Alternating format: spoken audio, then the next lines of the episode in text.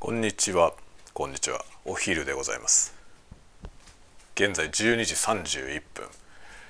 本来通りの本来通りの時間にお昼ご飯を食べることが今日はできそうです。では何を食べようかな。スパゲティスパゲティ湯がくか。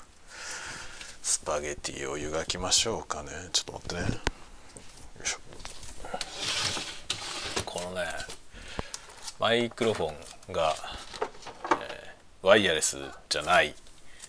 まあないよね。ワイヤレスじゃないのでケーブルをねケーブルの取り回しがこういろんなことやりながら喋るのにケーブルの取り回しの問題があります。それを回避しつつ、えー今からお湯を沸かそう。でもこのねスパゲッティを食べようと思うと結構な量のお湯が必要なんでこれを沸かすのに結構時間はかかりますね。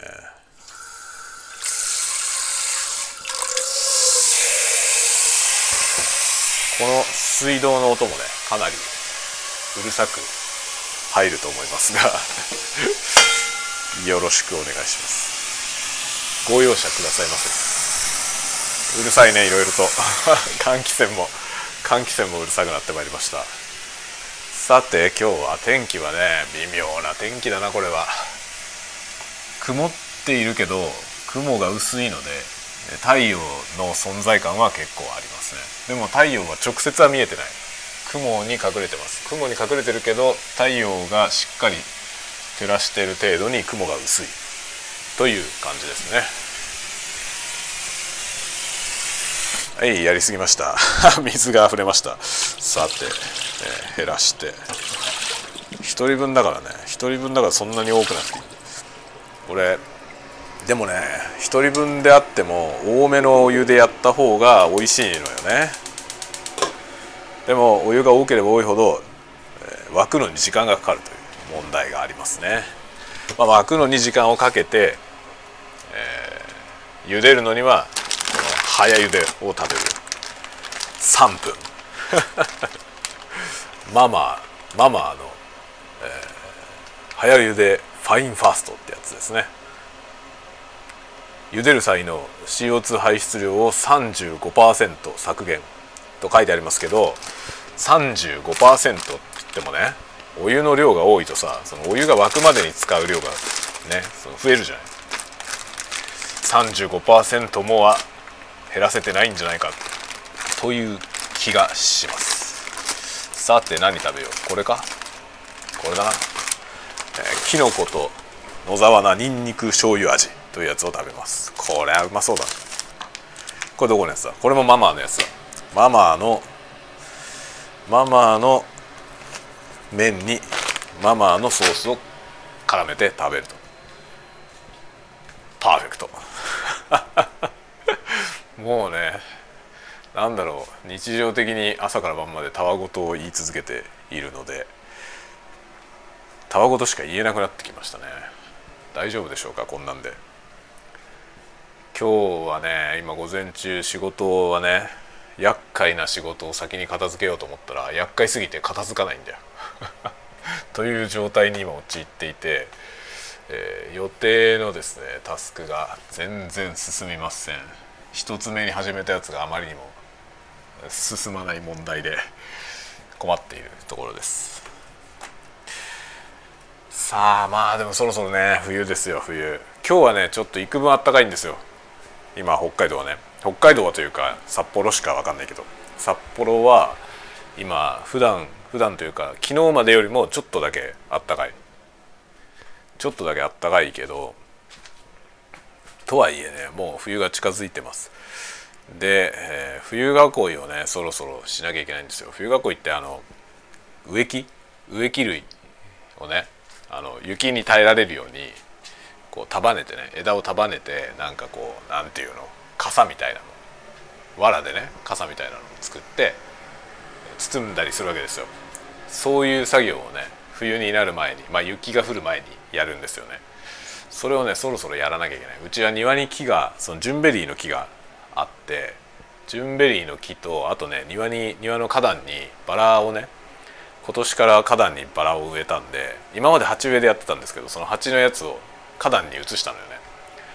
なのでちょっとそれもね囲わなきゃいけない。あとブルーベリーか。ブルーベリーもねあのほとんど死に絶えたように見えていたブルーベリーがなんとですね復活してもうねなんかどう見ても死んだ状態に見えたんだよね。春先に。あの雪の中からね。去年のあの豪雪の中から豪雪が溶けたら姿を現したんですけどもうボロボロででなんかもう全くなんだろう水気もないというかね。どう見ても枯れてる状態にしか見えなかったんですよ。なんですがなんとその枯れてるように見えるところから新しい芽が出てきてですね。で結構立派に今ね元気なんですよ。すげえと思って。だから枯れてるっつってあれ引っこ抜いて捨てなくてよかったなと 思って全然枯れてなかった。枯れてるように見えたんだけどね。ちゃんと生きてました。というそのブルーベリーもねせっかく生きてるのでそれちゃんと囲ってあげなきゃなと思ってるとこです。それをねちょっと今週末あたりからやっていこうかな。でジュンベリーは去年ねいや僕全然そのさ園芸とかに詳しくないからそのジュンベリーもねあの家を建てた時に外交をやった時に植えてもらったんですよ。家を建てた時じゃないな。外交でねあのガーデンルーム作った時ですね。ガーデンルームを作った時にそのガーデンルームの前にあの木を植えてもらったんです。まあガーデンルームの中の目隠し用にね木を植えるって話になってでそこに何植えようかってなった時に、まあ、実が食べられるやつがいいなって言ってジュンベリーにしたんですよね。でジュンベリーの木が立っててでそそれのねなんかその剪定とかをどの程度やればいいかとか全然知らないからさ僕。園芸でね。園芸わかんないから。でそのままほったらかしてたんですよ。植えたままの状態で。ずっとほったらかしてて。いつ植えたんだろう。もう3年くらい34年経つはずなんだよね。でずっと放置してたのを去年の去年の冬に入る前ですね。このぐらいの時期。このぐらいの時期に剪定したんですよ去年の。去年の冬囲いする前に結構ざっくりと 結構がっつりやったんですよ。上の方がねもう上に行き過ぎてて囲えないんですよ。その長すぎてね。冬囲いができないぐらい高い感じになっちゃったからこれじゃあちょっとなと思って上の方ぶった切ってで結構その枝とかももう乱雑にいろんな方向に生えてたからもう管理しづらいから結構バッサリね減らしたんですよ。そしたらそしたらですよ皆さんご存知ですか？園芸。木を剪定するとですね剪定しないよりも元気になるんですよ。知らなかったこれは。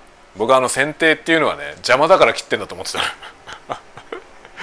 邪魔な部分を切ってるのかと思ってたんですよ。違うんですよ。枝を切ると元気になるんですよ。なんで？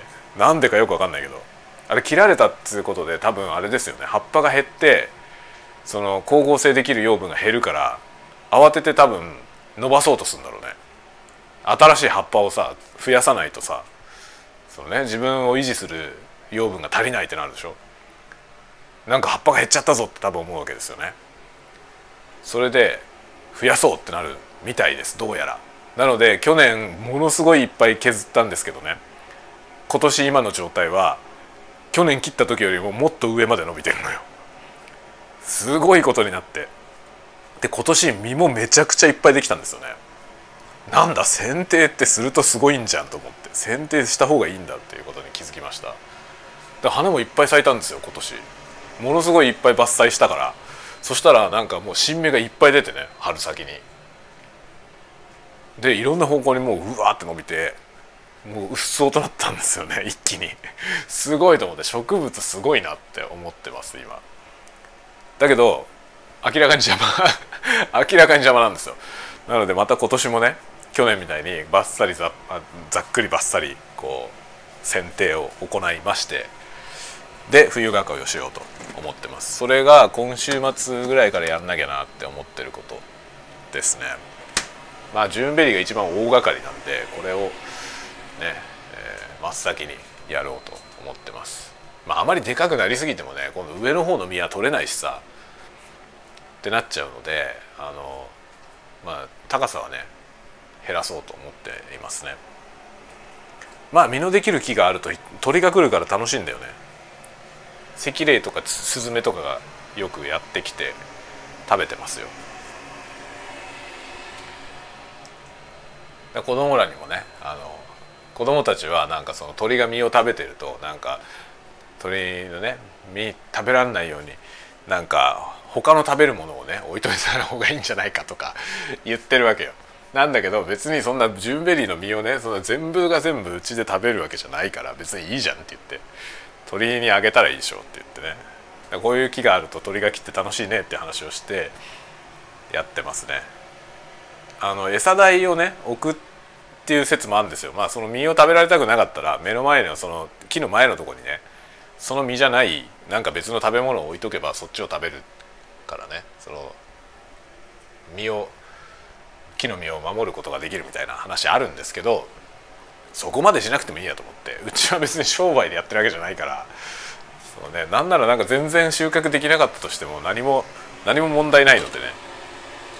なのでまあ一応我が家はねなんかいろんなものの実とかできますけどそれはもう周りの生き物と一緒にね共有するってことでいいんじゃないって言って。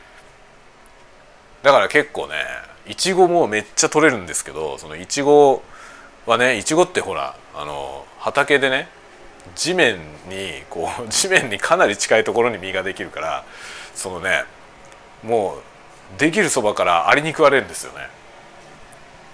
でもうなんかあいい感じに実ってるって思って持ち上げたら裏側が全部アリに食われて とかねそういうことになってるわけよ。なんだけどまあそれもね虫たちと分けて食べてると思えばいいんじゃないみたいな。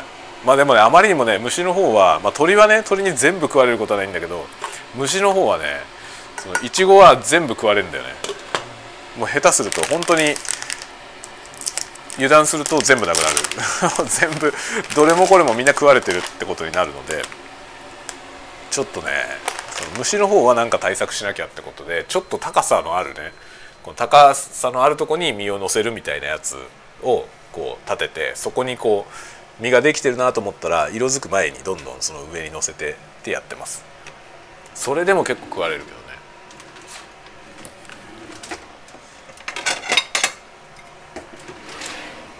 とかね。そんなようなことをいろいろいろいろやってるわけですよ。園芸も面白いですよ。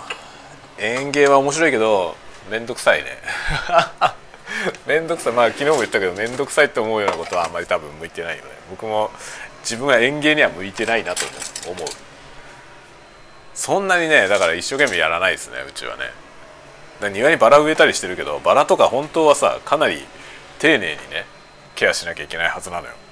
なんだけど全然やってないわうちは。うちの奥さんもなんかその花とか好きだけどあまり豆じゃないから植えたら植えっぱなしですね。植えっぱなしであとはもうただ見守る。あの植物のね生命力に任せて見守るというスタイル。でも今年はねあのなんだろう植物のねそのなんていうの栄養剤みたいな。栄養剤みたいなやつがあってさその根っこのところにこれをかけてくださいとかっていうやつね。園芸屋さんに売ってるやつでそういうののなんかバラのやつをねバラのバラにかけるとバラが元気になるよっていうやつ。それを買ってきてなんかやったみたいなのよ。僕は知らなかったんだけどなんかそういうのやったっつってて。で今鉢植えのねまだ鉢植えのバラもあるんですけどその鉢植えのバラが今年結構いい感じなのよ。いい感じに膨らんでて今。もうすぐ咲きそうなんですけど。でそれがねいいねって話をしてたらなんか今年はそういうのやったからねって言ってた。昨日 昨日そう言ってました。あそうなんだと思って。いつの間にそんなんやったのかなと思って。まあほんとね何もかも気まぐれなんで我が家。何でもこうなんつうんですかねそのコンスタントにできるってことがない。何にもコンスタントじゃない。とにかく行き当たりばったりですね。今年はこういう感じとかそういう感じですね。思い立てばやるし。さあグラグラにグラグラに沸きました。ようやく。今何分喋ったの？15分ぐらいかかったよね。15分ぐらいかかってようやく沸きましたね。でこのグラグラに沸いたやつに塩入れてそしてこのパスタを茹でる。いやあのね茹でるのにこのね、まあ、茹でるのは3分なんだけどお湯15分もかけて沸かしてさ15分もかかるほどのお湯を使ってこの 100g しか茹でないという、ね、いろんな問題がありそうだよね。環境に全く良くないですね。せっかく CO2 排出量35%減とか書いてあるのに35%減した意味が全くないというねこの大量の 大量の水で茹でるという。まあ大量っつってもそんなでもないけどね。これは多分でも200 200g ぐらいはこの量で茹でられると思う。そのぐらいの量感で今やっております。スパゲティを茹でているよ。さて何の話しようかな。最初15分はこう前置き。前置きが長いよねいつもね。タイトルタイトルねなんかつけてますけどそのタイトルの話になるまでが長いっていう傾向があるよね。だからタイトル見てこの話聞きたいなっつって再生し始めると全然そんな話してないじゃんっていう感じのね。初めて聞いた人は本当どう思うんだろう。いつも聞いてくれてる人はさなんかもういつものことだから別にタイトルとかもはや気にしてないような気がするんだけど。タイトルに何が書いてあるかとかあんまりね気にしてないというかそれでタイトルと全然違う話始まっても別に驚かない人が多いと思いますけど初めて聞いたらね何なんだろうと思うよねきっと。だってお前このタイトルなんで全然違う話じゃんって多分思うよね。でそれでなんかそこで聞くのやめちゃう人が多分多いだろうね。このやり方は良くないよ本当は。本当は一番最初に話してる話題のやつをタイトルにした方がいいんだよねだけど一番最初は本当に前置きを喋ってるから前置きっていうかさ、まあ、本題も何もないんだけどさ。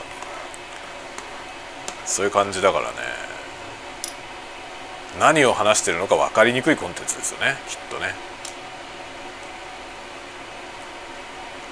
だから多分ねコンテンツの作り方としては良くないと思う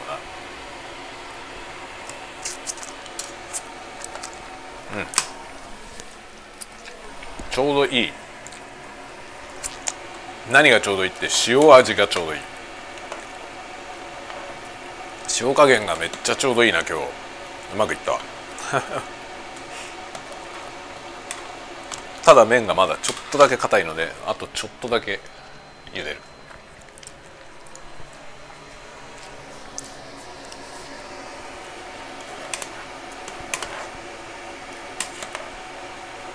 これ難しいんだよね。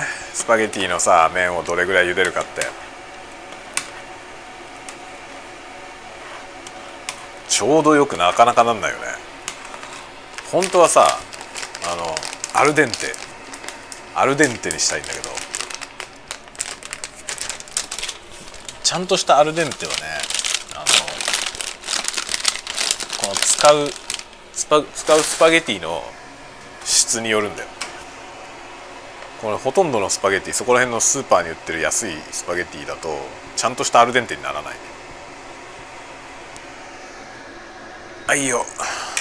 茹で終わったよ。茹で終わったのでちょっと換気扇をちょっと一段弱くした。あまりにうるさいから。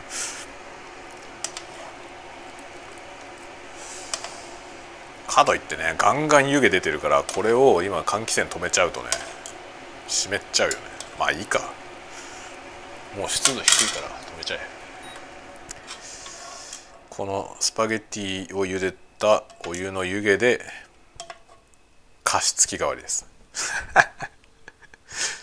これ加湿器代わりになってる。なってんのかな？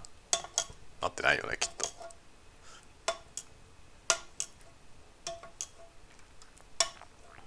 よいしょ。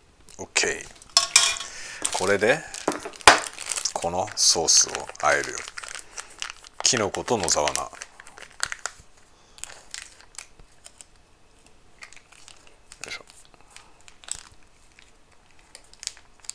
和風だね。和風スパゲティですね。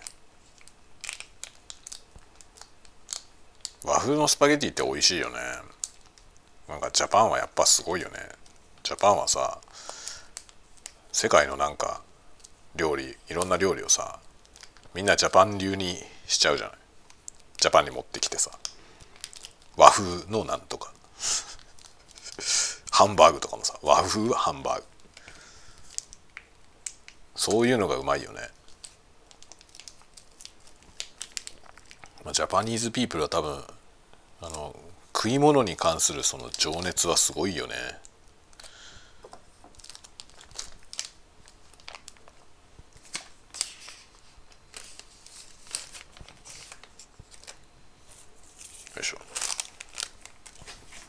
なんかそのいわゆるグルメみたいなさ高級な高級なものを欲するわけじゃなくて。まあジャパンジャパンのさそのグルメ志向っていうかこの食に対するこだわりってさ決してその高級な方向だけじゃないよね。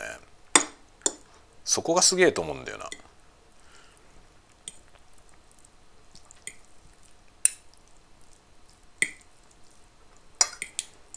よしいい感じにできましたね。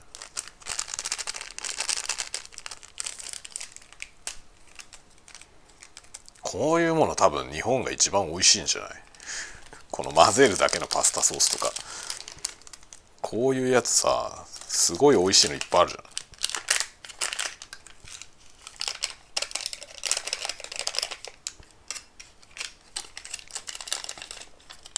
これもさテクノロジーだよね。言っちゃえば。こういうさこういうものがどんどん発展してってね。みんながこれを使うようになるとさ自分で自分でスパゲティソースを自分で作るというかさその一から作ることのできない人が増えるよね。だってこれで済んじゃうもんね要は。例えばさ自炊をするって言った時に一番なんか初めて自炊する時の定番ってカレーじゃん。カレーライス。なんかまあ小学校とかでもさ林間学校とかであのやるでしょ？飯合水産とかやる時にさ大体カレーを作るじゃん。なんか初めて作るのに一番簡単な料理っていうかさカレーって。まあカレーって初歩にして奥が深いというかね。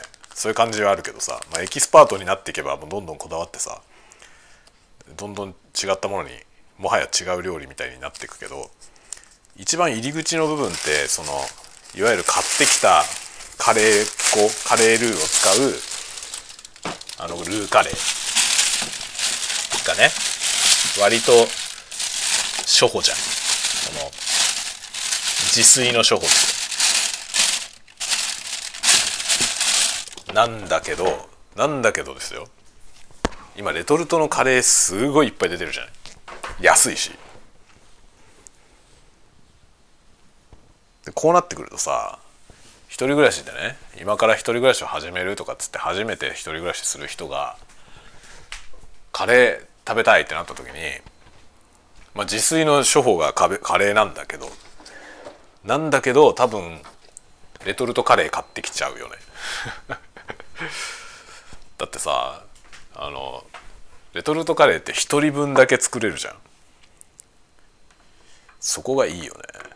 カレーライスを自分で作ろうと思って1人分だけ作るの難しいよね。難しいっていうかさできるけどすごい不効率よね。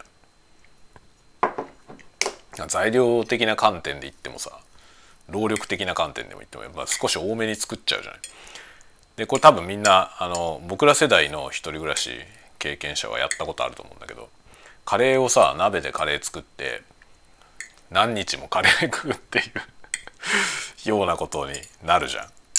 カレーをさ作りやすい量でカレー作るとさすごい量でできちゃうじゃない？3人分4人分ぐらいできちゃうからさその3人分4人分作ってそそっからまあ毎晩それなくなるまでカレー食べるみたいなことしたことないですか、まあ、大体なんかやってそうな気がする。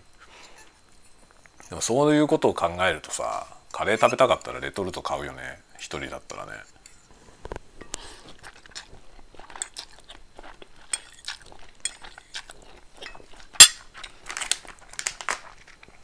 一人じゃなかったらね。作ろうかなってなるかもしれないけど。一人本当に一人暮らしだったらカレー作っちゃうと何日も金になっちゃうしなみたいな。そういうことってあるよね。そうするとレトルト買っちゃった方が楽だもんな。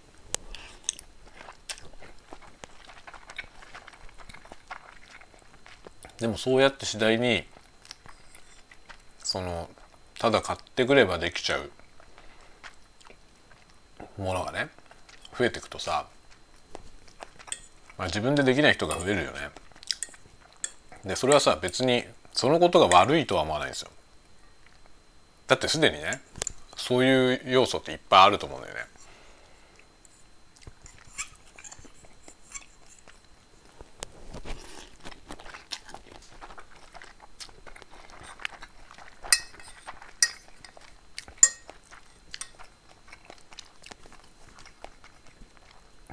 例えばなんだろうね。例えばなんだろう。でもさ字を書けない人とかは増えてく気がするよね、まあ、字は一応学校で習うけどさあの漢字を覚えておく必要がないじゃない今。今その実際問題のその社会でね生きていく時に必要なその文字ってさ大体入力するものが多いじゃない。ウェブで入力したりとかで提出する書面で提出するものもパソコンで作ってプリンターで出すとかそういうことが多いでしょ？ってなるとさ手書きである必要がほとんどないんですよね。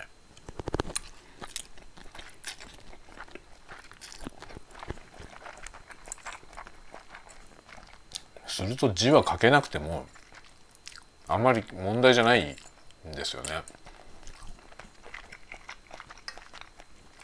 すでに多分僕自身にしたってね多分20年前と今でその書けない漢字増えてると思うんだよな。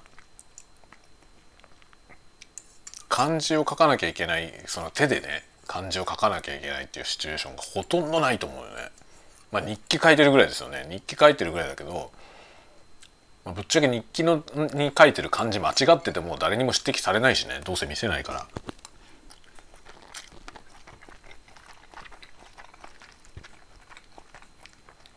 そうなるとなんか手書きのスキルってどんどん落ちるよね。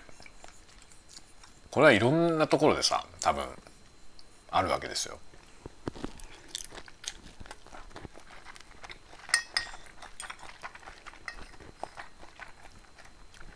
例えばあのデジタルペイントがねもうすごい流行ってるじゃない？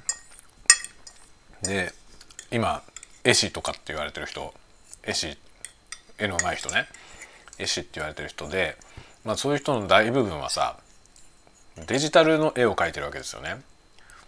でそうするとそのそうやって絵を発表してる絵描きさんたちでも画材をちゃんと使えない人っていうのが増えてると思うんですよね前より。相対的な意味でね増えてるような気がするんだよね。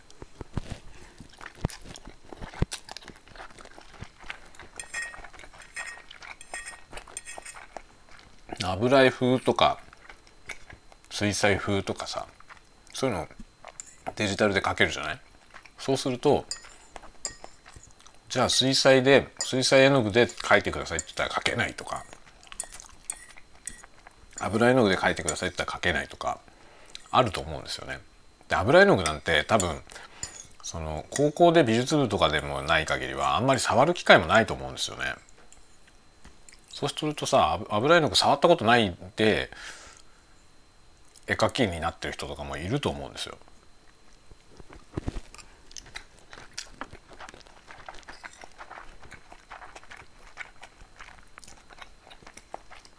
そうするとそういうそのアナログの技術っていうのがねだんだんロストテクニック化していくよね。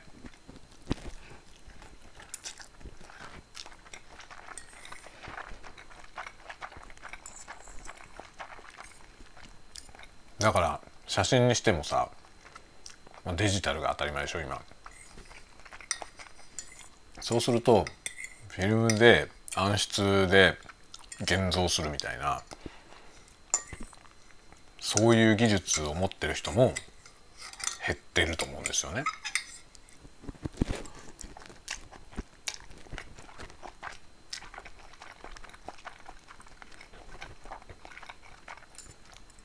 だから一昔前というか二昔ぐらい前は趣味で写真やるとかって言ったらなんか暗室やってるみたいなのって結構割とあったんだけど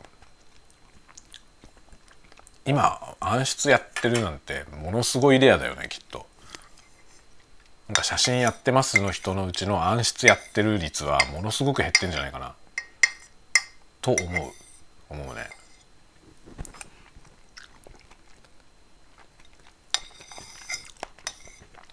実際僕もやってないからねもう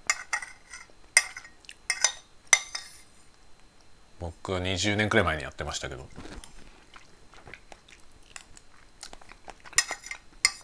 今はもうやってないね音楽とかもそうなんだよね。音楽もさその DTM DTM で作ってまあそのままボカロに歌わせたりとかもできちゃうでしょ？そうするとさそのアナログのプロセスを一切踏まずに音楽制作ってできるんですよね今。極端な話その何もレコーディングしないで音楽作れるんですよ。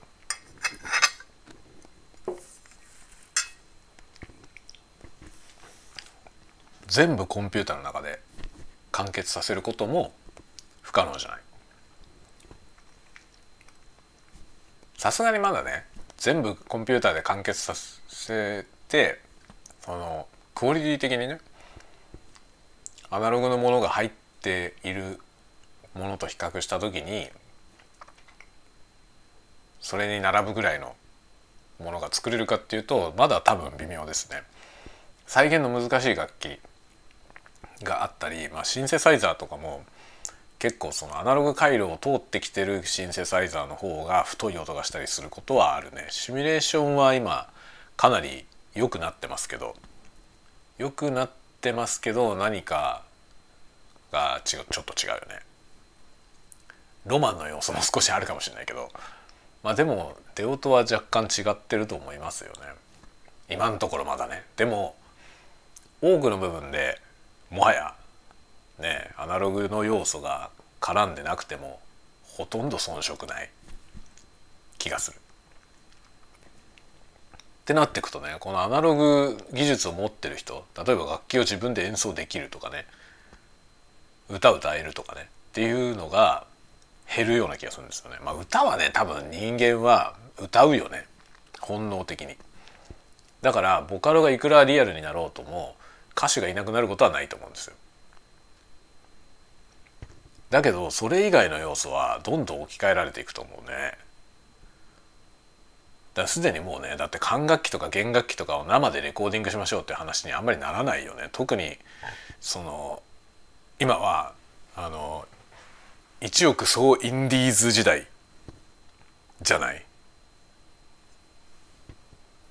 これ多分ね今後どんどん拡大すると思うんですけどこの1億総インディーズ時代今顕著なのは音楽と絵の分野ですね絵の分野はかなりもうそうだねあのそもそも日本ではさあの画家っていう職業はほとんど食べていけなかったからねかつて。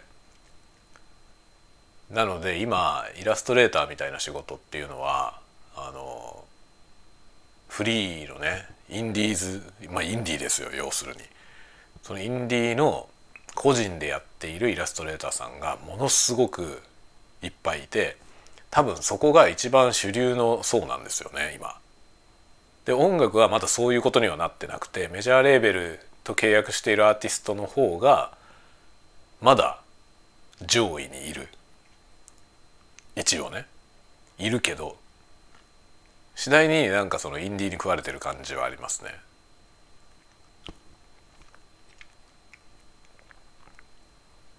でもこういうふうになっていくじゃない。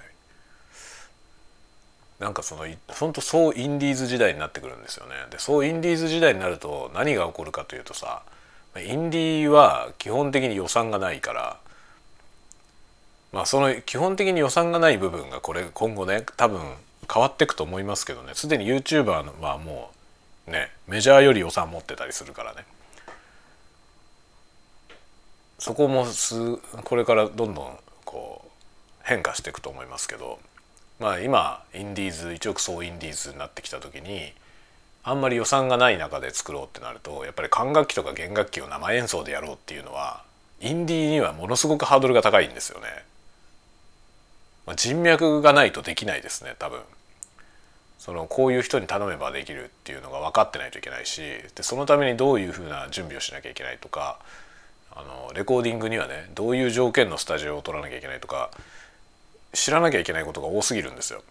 だから多分インディーアーティストがあの自分のね作品に生のブラスセクションとか生のストリングセクションを入れようと思ってもかなりハードルは高いと思いますね。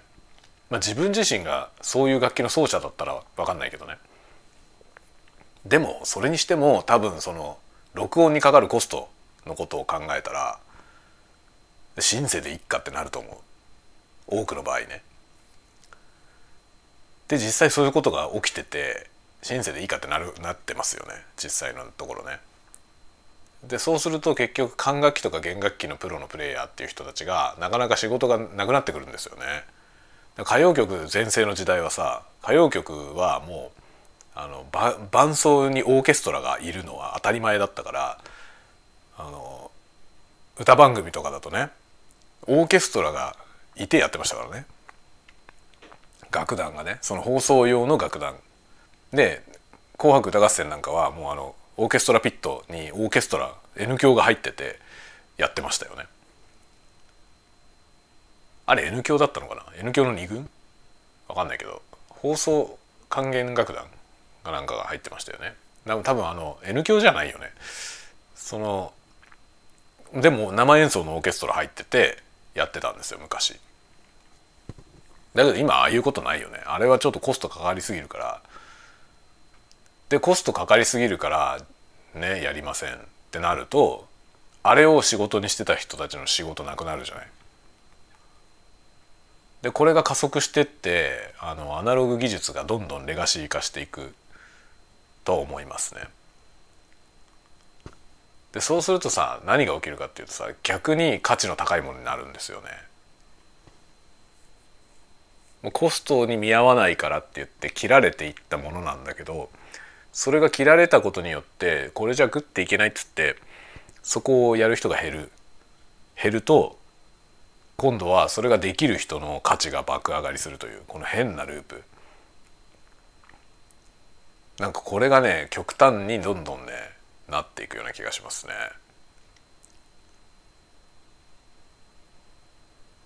だから今さ AI が絵を描くっていうねこの間も似たような話したけど AI の描いてる絵がいろんな意味で注目されてるじゃない。でもうこれはさあの否定しようがない事態だと思うわけよね。なので今度はどうなるかというとそのプロセスがコンテンツになるっていう時代だと思うね。実際にアナログで絵を描ける人がアナログで描いている様を見せるその描き上がった絵じゃなくて描いている途中の部分が価値があるというそこに価値があるというねだからパフォーミングアートなんですよね。今まで絵画ってものはパフォーミングアートじゃなかったんだけどまあライブペインティングですよ。いわばね。ライブペインティングが重要になってくる。演奏もそうだよね。演奏にしたってだって楽曲だってね今 AI で作れるわけだから AI で作れるし AI が作ってサウンドもねその本物の楽器を模したような音もできるわけじゃない。デジタルのデータベースがいくらでもあるから。そうするとコンピューターが自動的に生成した音楽で結構用が足りてきちゃう。そして逆に生演奏がね、まあ、価値が上がる。ジャズのインプロビゼーションみたいなね何が起こるかわからないセッションが目の前で繰り広げられるみたいなね。そういうもののスリリングさみたいなのがそこにコンテンツ性が生じてくるよね。だから次第にそのね作品の成果物じゃなくて作ってる途中のプロセスの方に価値が移っていくと思うんですよね AI がどんどん発展していくとね。で今は結果のものを見て AI で書いたのか実際に自分が書いたのか、ね、そこのところに線引きをしようとしてるけどもはや線引きなんかできるわけないんですよね。今はまだできてるけどそのうちできなくなると思います。AI の進歩早すぎるからね多分人間は全然追いつかないですよね。でそうなってきたらプロセスだよね。実際に人間が自分の手で書いているプロセスを見せるっていう、まあ、実際もう YouTube にいっぱいあるじゃない。その写真みたいな絵描いてそのね写真みたいな絵を実際に描いてるプロセスを見せる動画があるじゃん。あれだって結果だけだったらねもう写真写真でもいいじゃん。写真をちょっとデジタルで処理して手書きっぽくね加工してこれ手で描きましたって言っても本当にって言いながらもまあ結果だけ見たらほとんど変わんないじゃないそれと。だけどあのプロセスを見せるとお本当に書いてるっていう。そこにコンテンツ性が生まれるよね。こういう方向に行くしかない気がするんだよね。AI が出てきてなんかね成果物だけで勝負しててももうどうしようもないじゃない。だもうプロセス見せていくしかない。だからイラストレーターの仕事は激減するんじゃないかと思うね今後。あの絵の成果物だけが欲しい場合は別に AI で生成したもので間に合っちゃうという時代がそう遠くない未来に来そうじゃない？きそうな気がするよな。そうすると今ほどイラストレーターっていう人たちはいらなくなってきてその途中のプロセスでそれを売り物にできるタイプの人が生き残っていく。ってなってくような気がするよね。だからそれがいいことなのか悪いことなのかっていうことはまた置いといてですよ。世の中はそういう方向に行くだろうなっていうこれはただの予想であって別に僕はそれに対して肯定でも否定でもないんだけどでも否定してもしょうがないかなっていうとこは思ってますね。いくら否定しててもだってもうテクノロジーは進歩していくからその進歩したテクノロジーをどうやって使っていくかっていうことでしかないと思うんでねだから今もねあのちょうどこの間もちょっと話しましたけど学会に行ってきたらあのディープフェイクディープフェイクを見破るっていう技術の論文がいっぱい出てましたよねそういう今段階なんですよだけどディープフェイクを見破る技術の論文が出てるということはその論文を研究して見破られないディープフェイクを作る方法は研究できますよね。だいたちごっこだよね。でしかもそこのプロセスにニューラルネットが絡んでくるとさその見破るプロセスはこういうふうになってるっていうねその見破るアルゴリズムはこうだよっていうことを AI に学ばしてそれそこに引っかからないような作り方をしろっていうことはできちゃうじゃん。で人間が多分研究するよりもはるかに早く結論に行き着きますよね彼らは。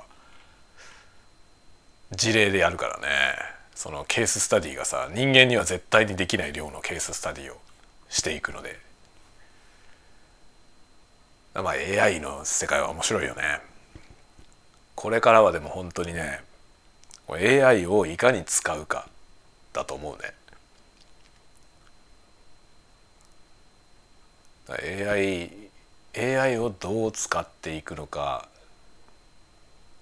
どう使われないようにするのか自分がね自分が AI に使われないようにしていくっていうこととね法整備がどうたらとか何か言ってるけど法法なんか整備したところで大して意味はないですよね。最終的にはデジタルデータである以上は人が作ったのか機械が生成したのかって絶対にわからないんですよ。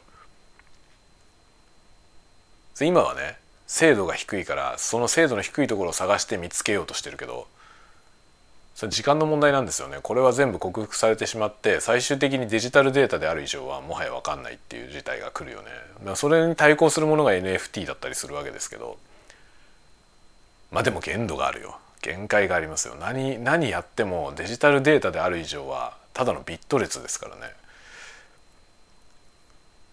それをハックする方法はきっとあってで今までそれを制約してきたというかさそこに制限をかけてきた技術っていうのはあのデジタルコンピューターのそそれまでの限界値とか人類の限界値みたいなところを基準にしてるわけですよね。そのそのリソースでは破れないという暗号化だったりとかしてるけどこの先ね AI が進化していったら通用しなくなる可能性はありますよね。AI 自身がその人間の考え出したいろんなセキュリティのハードルをねハックして解析しちゃうことはありえるじゃない。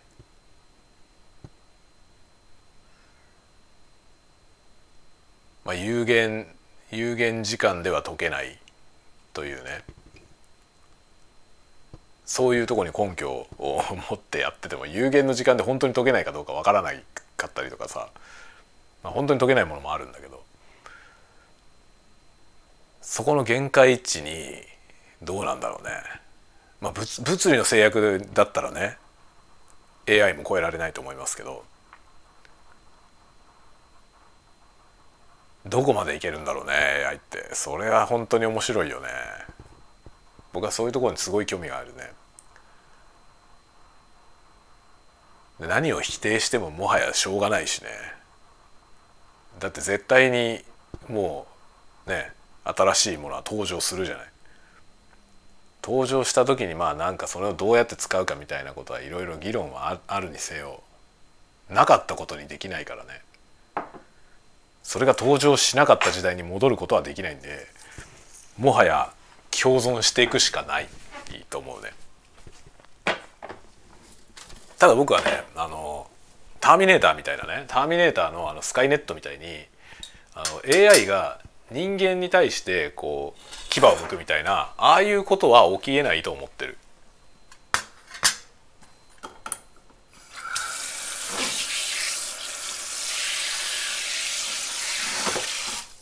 このね人間が持っているそのね利害の考え方っていうのはあの単純に数値化できないと思うんですよね。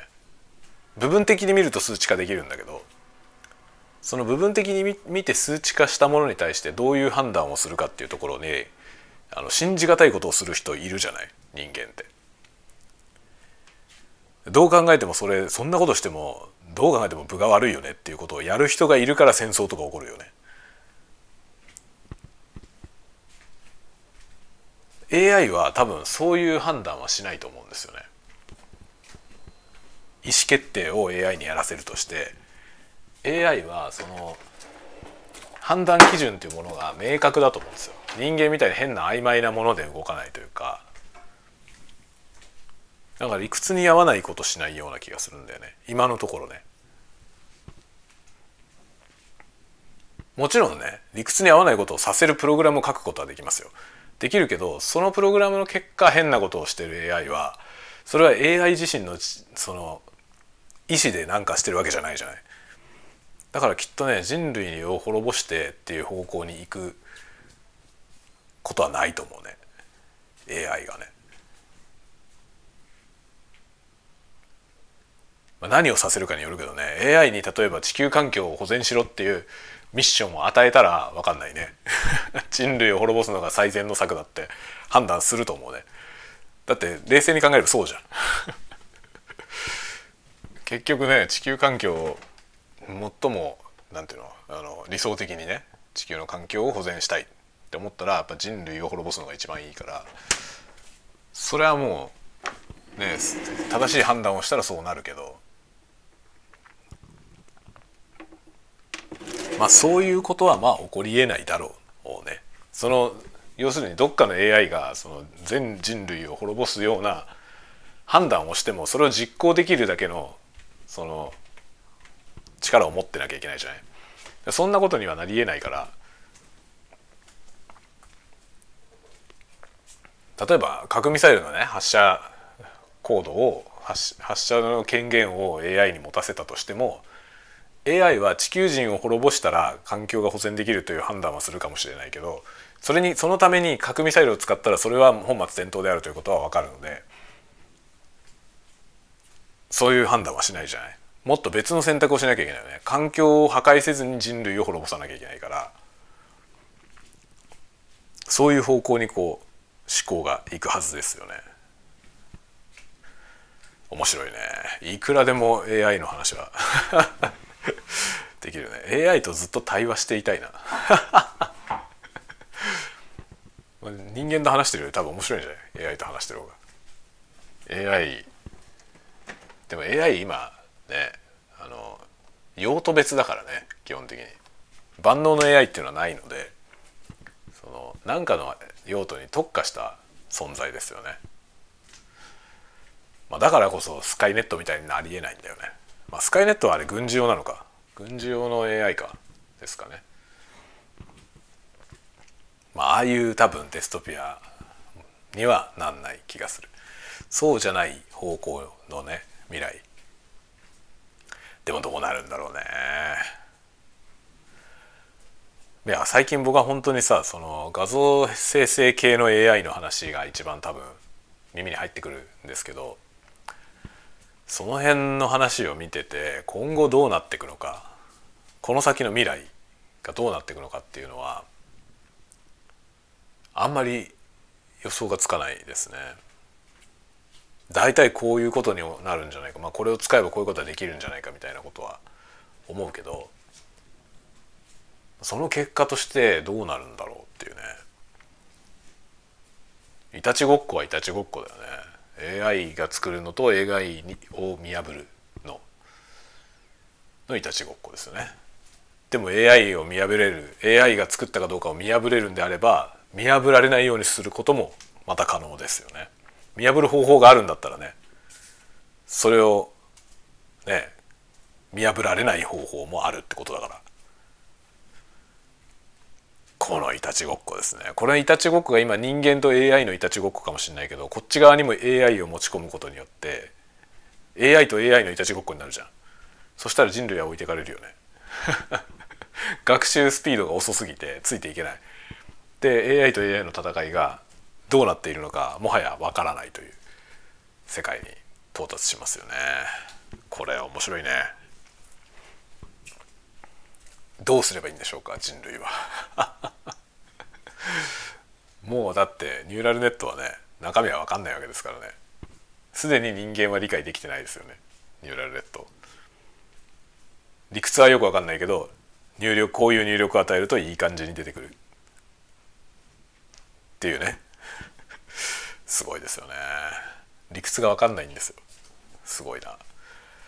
もうそういう世界になってますからね。ということはね未来は全く見えないですね。このこういうことをねこねくり考えてるとなんか SF のアイデアとかがねいっぱいいっぱいあるけどでもいくら新しそうなことやってももうすでにね現実がそのすぐそばにいるんですよね。そうすると SF として新しくないんですよもはや。何書いても新しくないよね。これはね本当に SF には苦しい時代だと思うね。新しそうなこと書いたとしても現実はもっと先を行っちゃってて難しいですね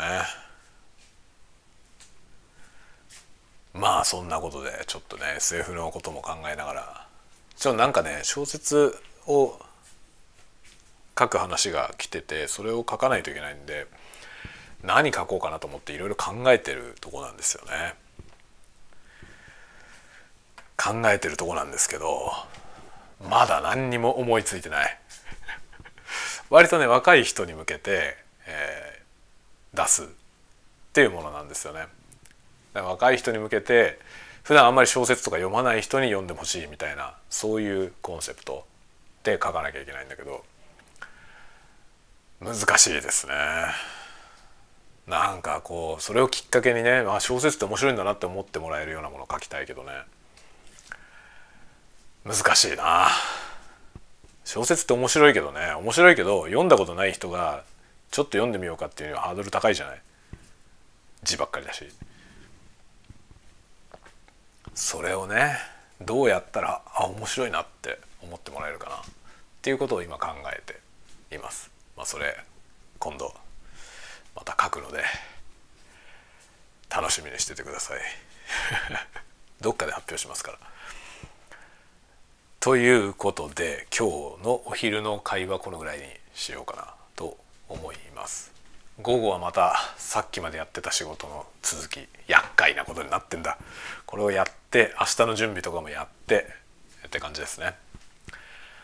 雑務雑務雑務。明日も仕事だし頑張ります。ではではでは皆さんまた次のスタンド FM でお会いしましょう。またね。